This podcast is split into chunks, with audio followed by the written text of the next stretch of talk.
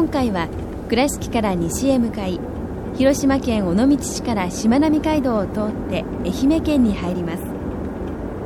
菊遍路第50番札所東山半田寺始まりです。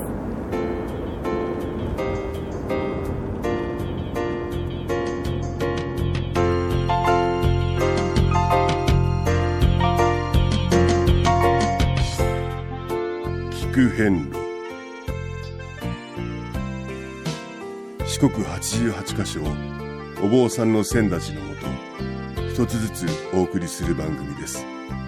出演は倉敷中島・高蔵寺住職の天野幸雄さん。落語家で矢掛町国正寺住職の桂米広さん。そして杉本京子さんです。この番組は仏壇仏具の法輪と J チョイス構造寺倉敷倉歯科以上各社の提供でお送りします。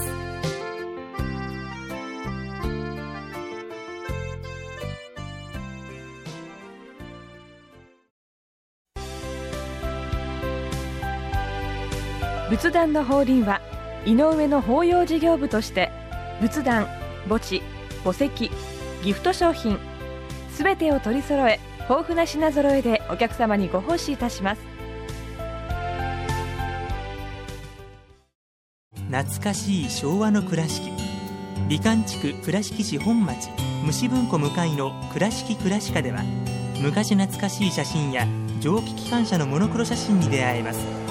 オリジナル絵はがきも各種品揃え。手紙を書くこともできる「倉敷倉歯科」でゆったりお過ごしください。倉敷からお車でお遍路に向かうあなた。車の調子は万全ですか？水島北緑町の J チョイスはあなたの愛車を真心込めて整備点検いたします。安心の車で安全運転。交通安全道中安全はお大師様と J チョイスの願いです。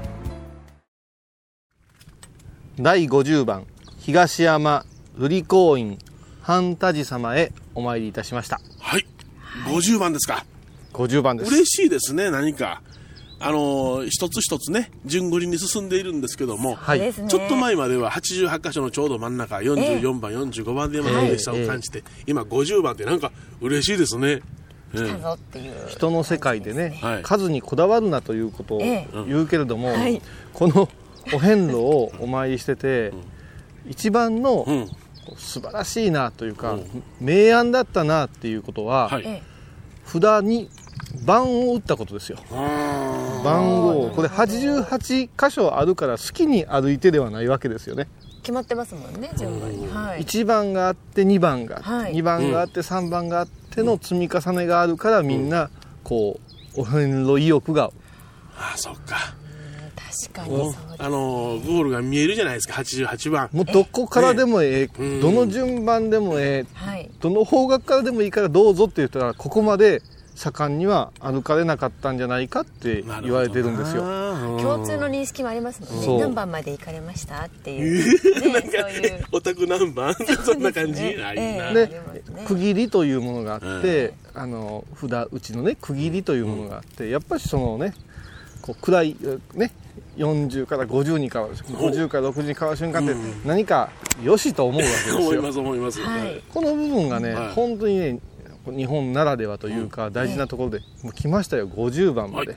来ました。はい。えーでこの50番は、はい。まっこと爽やかなうん。土地にございましてね、うんなだらかな坂があって、あ。ね、ちょっと町から離れてて、うん。えーまあ後でも紹介できるかと思うんですけれども、うん。本当にね景色の素晴らしい、うんそれでいて町の中にあるあ。おうおうおうおうお寺ですそうですね。民家がたくさんあるのに急にパッとお寺になりましたもんね。ね市街が一望できるような感じですね。で先ほどからねこう散歩の方もきちっと手を合わせされて、ええ。だからもうその土地とはい。そのお寺がええ。一つになった、うんそういう場所じゃないかなとはい思います、であのこのお寺はですね、えーお寺の伝によりますと、あのー天平の頃に天皇様のうん。直眼によって。建てられたと言われるお寺でここでも行基様。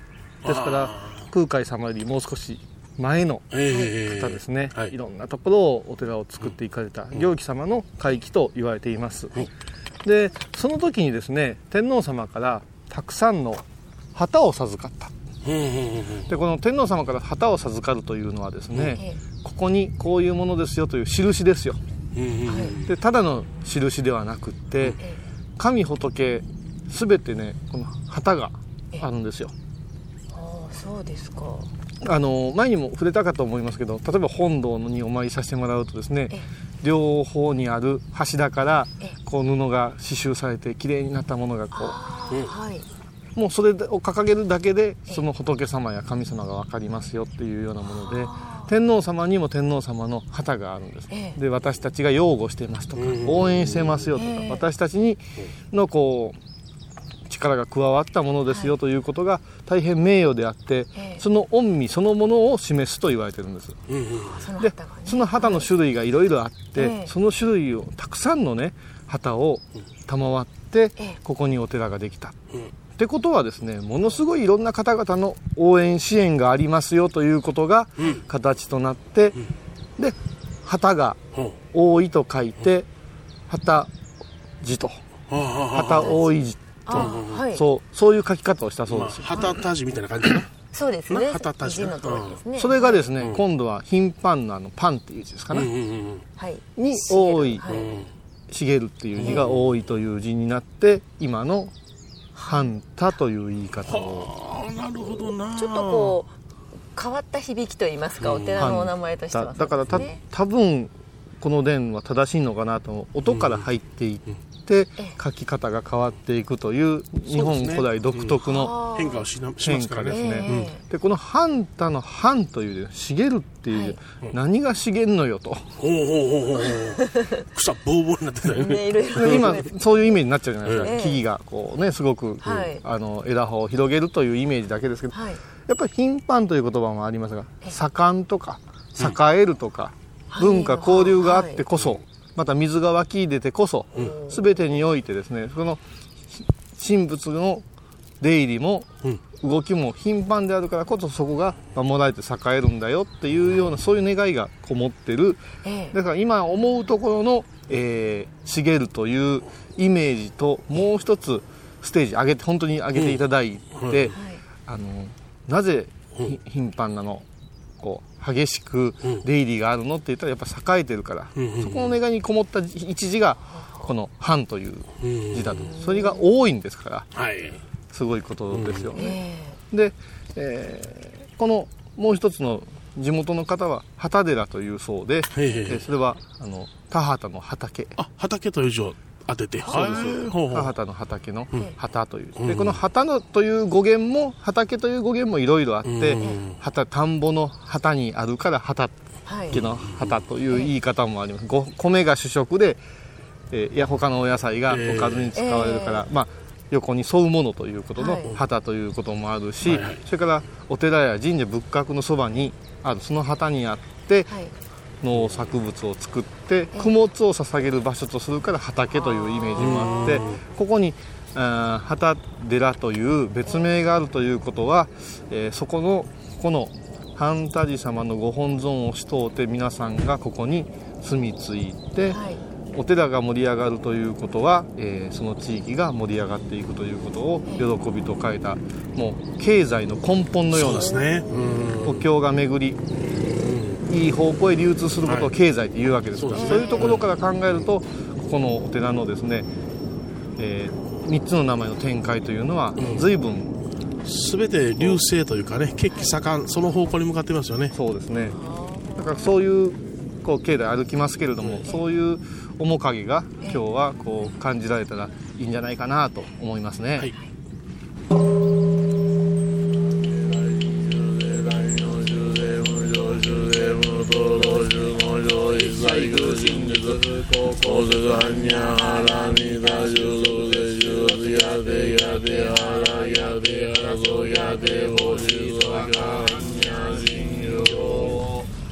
第50番太寺ご本尊薬師る立公如来様ご神言にはオンコロコロせんだりまといそわかオンコロコロせんだりまといそわかオンコロコロせんだりまといそわか南無大師返上今後南無大師返上今後南無大師返上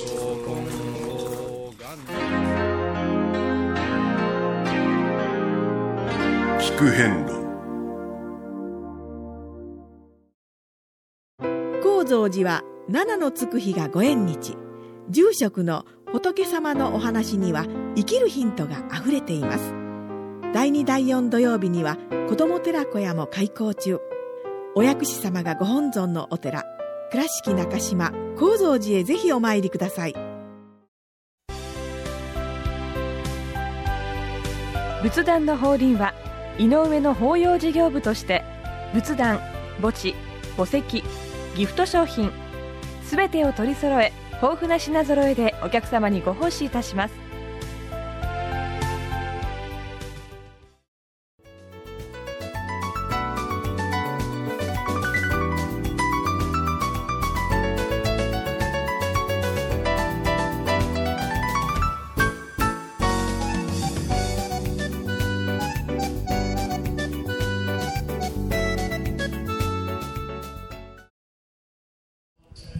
え本堂とはい。お大師堂のお参りを収めましてね、はいはい。えー今あの境内の中央におるわけでございますけども、はここはあの鐘楼がうん。釣り鐘が有名でございましてね。有名なんですか？はい。その話はこれからしようと思うんですけどまずはうん杉本さんちょっとはい。鐘の音を。い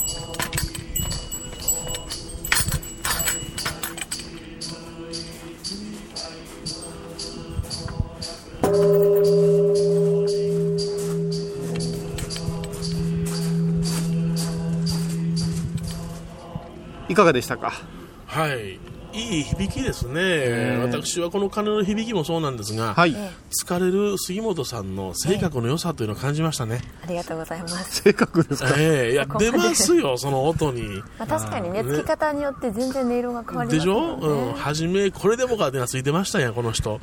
そうです。50番まで来ると少し 腕も上がったんでしょうか、あの本当にね、ええ。あのつき方一つはい。ありますね。そのそばに人がいらっしゃるのに、いやーっていう具合で疲れる方もいるし、あのワニ淵言うて、はい。本堂にこうの前に下がってる鐘もですね、カーンカーンで中でお勤めしとってもですね飛びっくりするような。やっぱしねあのこの仏事というのはですね思いやるという基本大前提がありますからそうですね。はい。あのそういう意味ではですね、あのその臨機応変ですよ。はいはいはいご証拠でもそうですよね、はい。雨の中参列してる人必ず3回とかいうもんではなくてそうですね。香りとかそういうものを含んだらあとねいろんなことを周りを見ながら1回で済ますとかね。そうです。いろいろあるじゃないですか、でですね、はい。あのーここの鐘楼はですね、あちょっとずいぶん賑やかになってきましたけれどあのーここの鐘楼はですね、あのー今から300年くらい前にですね、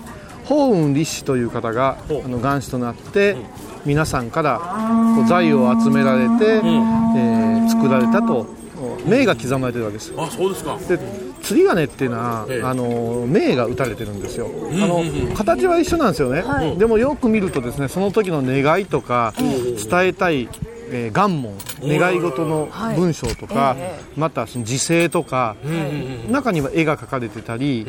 それからあのなんていうんですか歴史的なこととか、いろんなことが書かれてあって、例えば疫病が流行った時にできた釣り鐘には、その疫病封じの呪文が書かれてあったりするわけです。なでこの銘の中には、えーこういうあの気持ちが込められているそうで、はい。社会のあらゆる階層の人々がえ貧富の隔てなくですね、みんなでこう寄せ合って一つのものを作りませんかということ、ええ。作るということはその後に願いを叶えるということでございまして、ええ。そういうことがちゃんと克明に刻まれてるわけですよ。ですか。らここで歴史が読み紐解けるわけですね、であのここが大事なんですね、はい。この貧富の隔てなくというところが、はいはいはいそしたらお金がね、うん。ある人が、あのーすればいいじゃないとか、そういう昨今でございますけれども、できる限りのことを隔てなくやりましょうです、はいはいはいはい。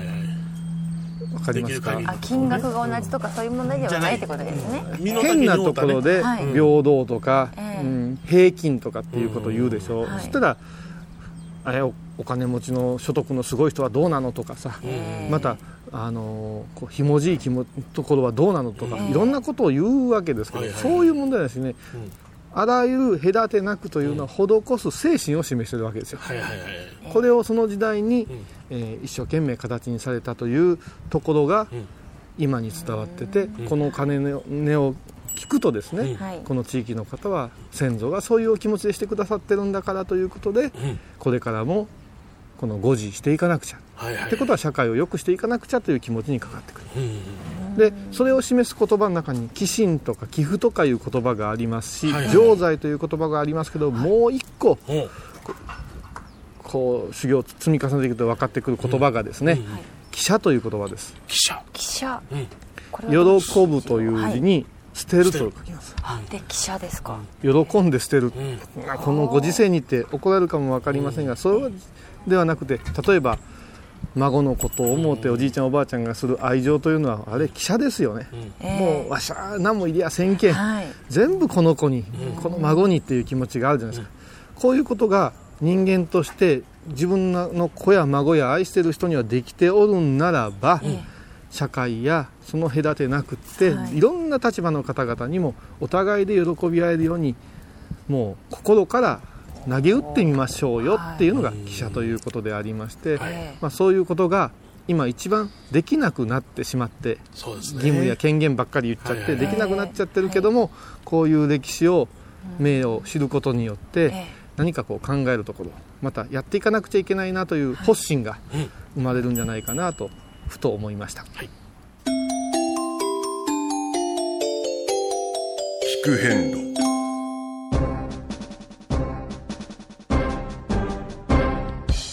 お四国お遍路にまつわる物語。今では見られない風景を織り込んで今では語られない伝説をお届けします。創作小話「デコボコ同業記」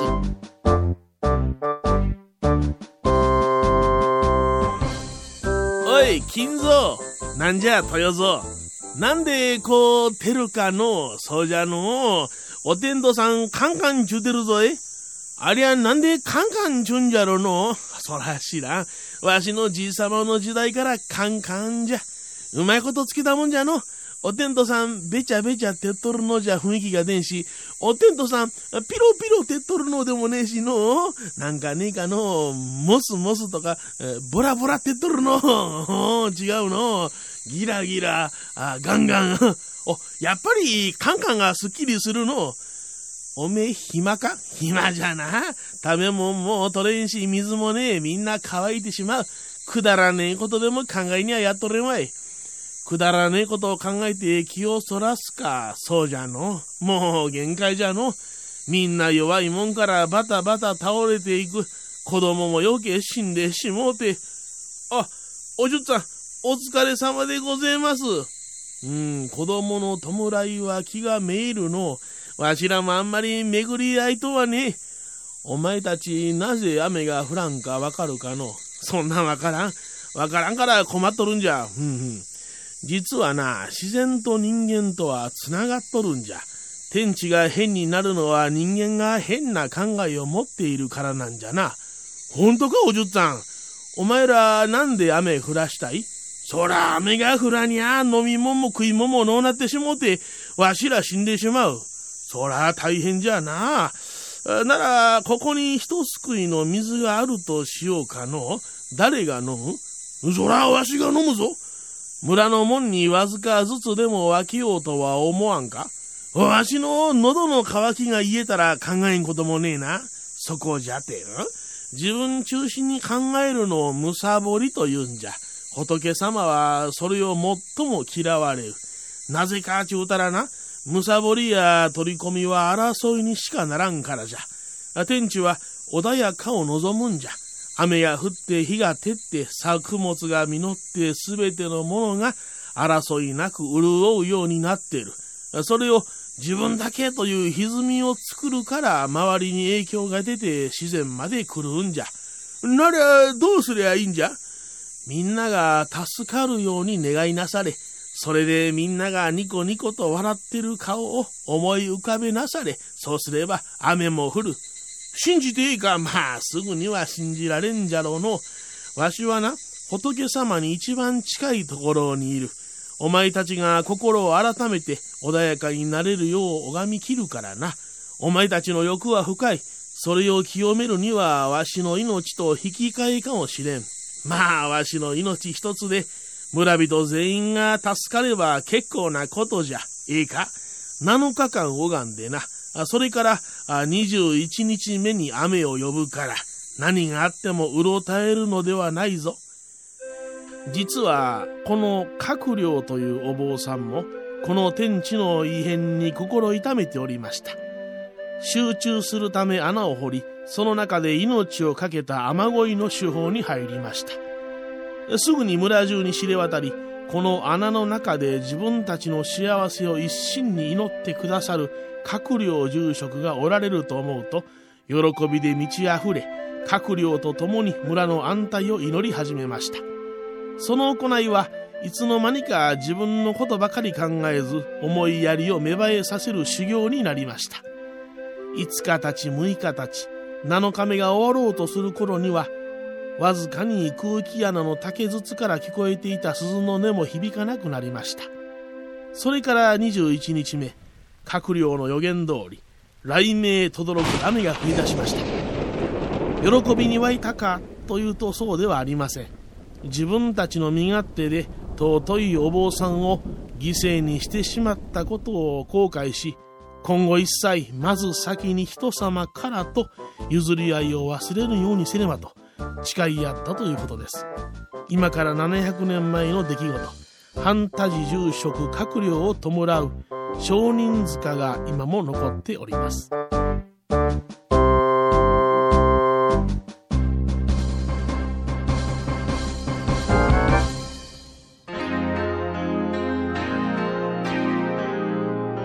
聞く遍路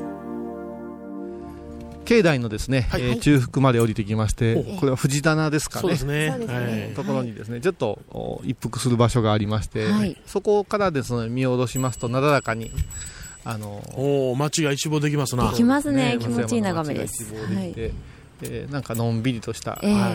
あの今までのね厳しさとはまたちょっと違った、うん。ちょっと温泉でも入っていこうかなっていうね 気持ちいいそうですねなんかはいのんびりした気持ちになりますね、でちょっと先ほどの釣り鐘の話に補足しますけど釣り鐘っていうのは釣り鐘ができたからって言ってなるわけではないんですよ。うんうんうん。と言いますと。釣り鐘を釣らなくちゃいけないわけですよ、そうですね。そうやな、はい。そうだ。うん、で、やっぱしそこで大事なのはええ。釣り鐘ができたからこの音色を聞きたいな響かせたいなという気持ちがあってこの小労働が出来上がるわけですよ。ええ。ですからねあの、まあ、庶民と言われるそのねはい。方々が、あの特進、えー新人を熱く持ってええ。でさあ何かの第一歩目に釣り鐘をこうお師匠さんがこさえてはい。これが鳴るように響くように聞こえるようにしましょうよということで伽藍復興のねうん。第一歩に、あのーこう力を貸してくれるのが鐘だと言われてるんですよ、ええ。そういう意味であのちょっとこう補足しておきますけれども、ええここのお寺はやっぱしそういう意味ではですね、ええ。建物の作りが随分しっかりしたそうですね。整備されてますね。はい。うん。あのシンプルでありながらちょっとこう江戸のうん。時代のね、ええ。雰囲気を残す建物がたくさんあって、はい。えー私と米広さんがちょっと喜んだのはですね、ええお大師堂と本堂の間本堂からお大師堂へお参りする間にですね修行大師様がいらっしゃるんです。立っていらっしゃるでしょう。おお像が。はい。え拝見しました。でお大師堂の横でねお勤めさせてもらうと、ええあの座像座っておられるお大師様がですね、えーお大師堂の中にいらっしゃってええ。そして、えー少し左側に首を振りますと、ええ。修行されてるお大師様が、えー外から拝めるようになってるんですよ、ええ。そういうところから見るとですね、えーなんかこうあ見守ってくださっとるなということをですね、ええ。すごくこう体感できるえうんそういう配です置になっててあのーありそうでね。ねなかなかないですね。うん。意外とね入り口とか、あのー入ったところにう。ん多いんですけれどもね、ん。そういう意味では。いろんなお参りの方をねお迎えするいう意味でね山門のところにはよく見えますけどね。そうですね、ええ。そういう意味であのちょっとねあのお参りされたらあの拝まれたらいかがかなと思いますね、はい聞く遍路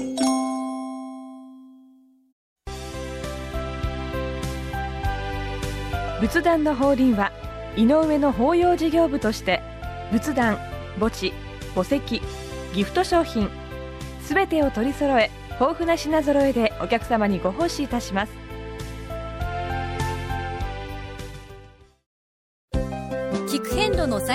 報や出演者のブログを見ることができるウェブサイト聞く遍路 .com 番組をお聞きになった後でホームページをちょっと覗いてみてください。音で紹介した内容を写真でご確認いただけます。まずは「聞く遍路」とひらがなで検索。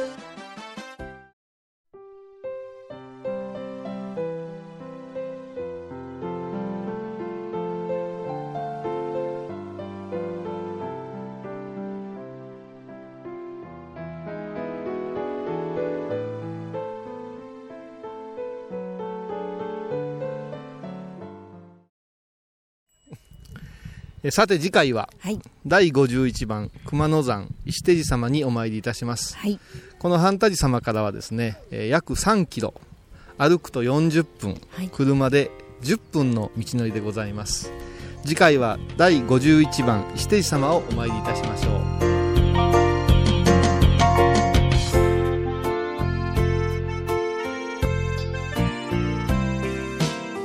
聞く遍路。今回は第50番札所東山半田寺をご紹介しました。半田寺は愛媛県松山市にあります。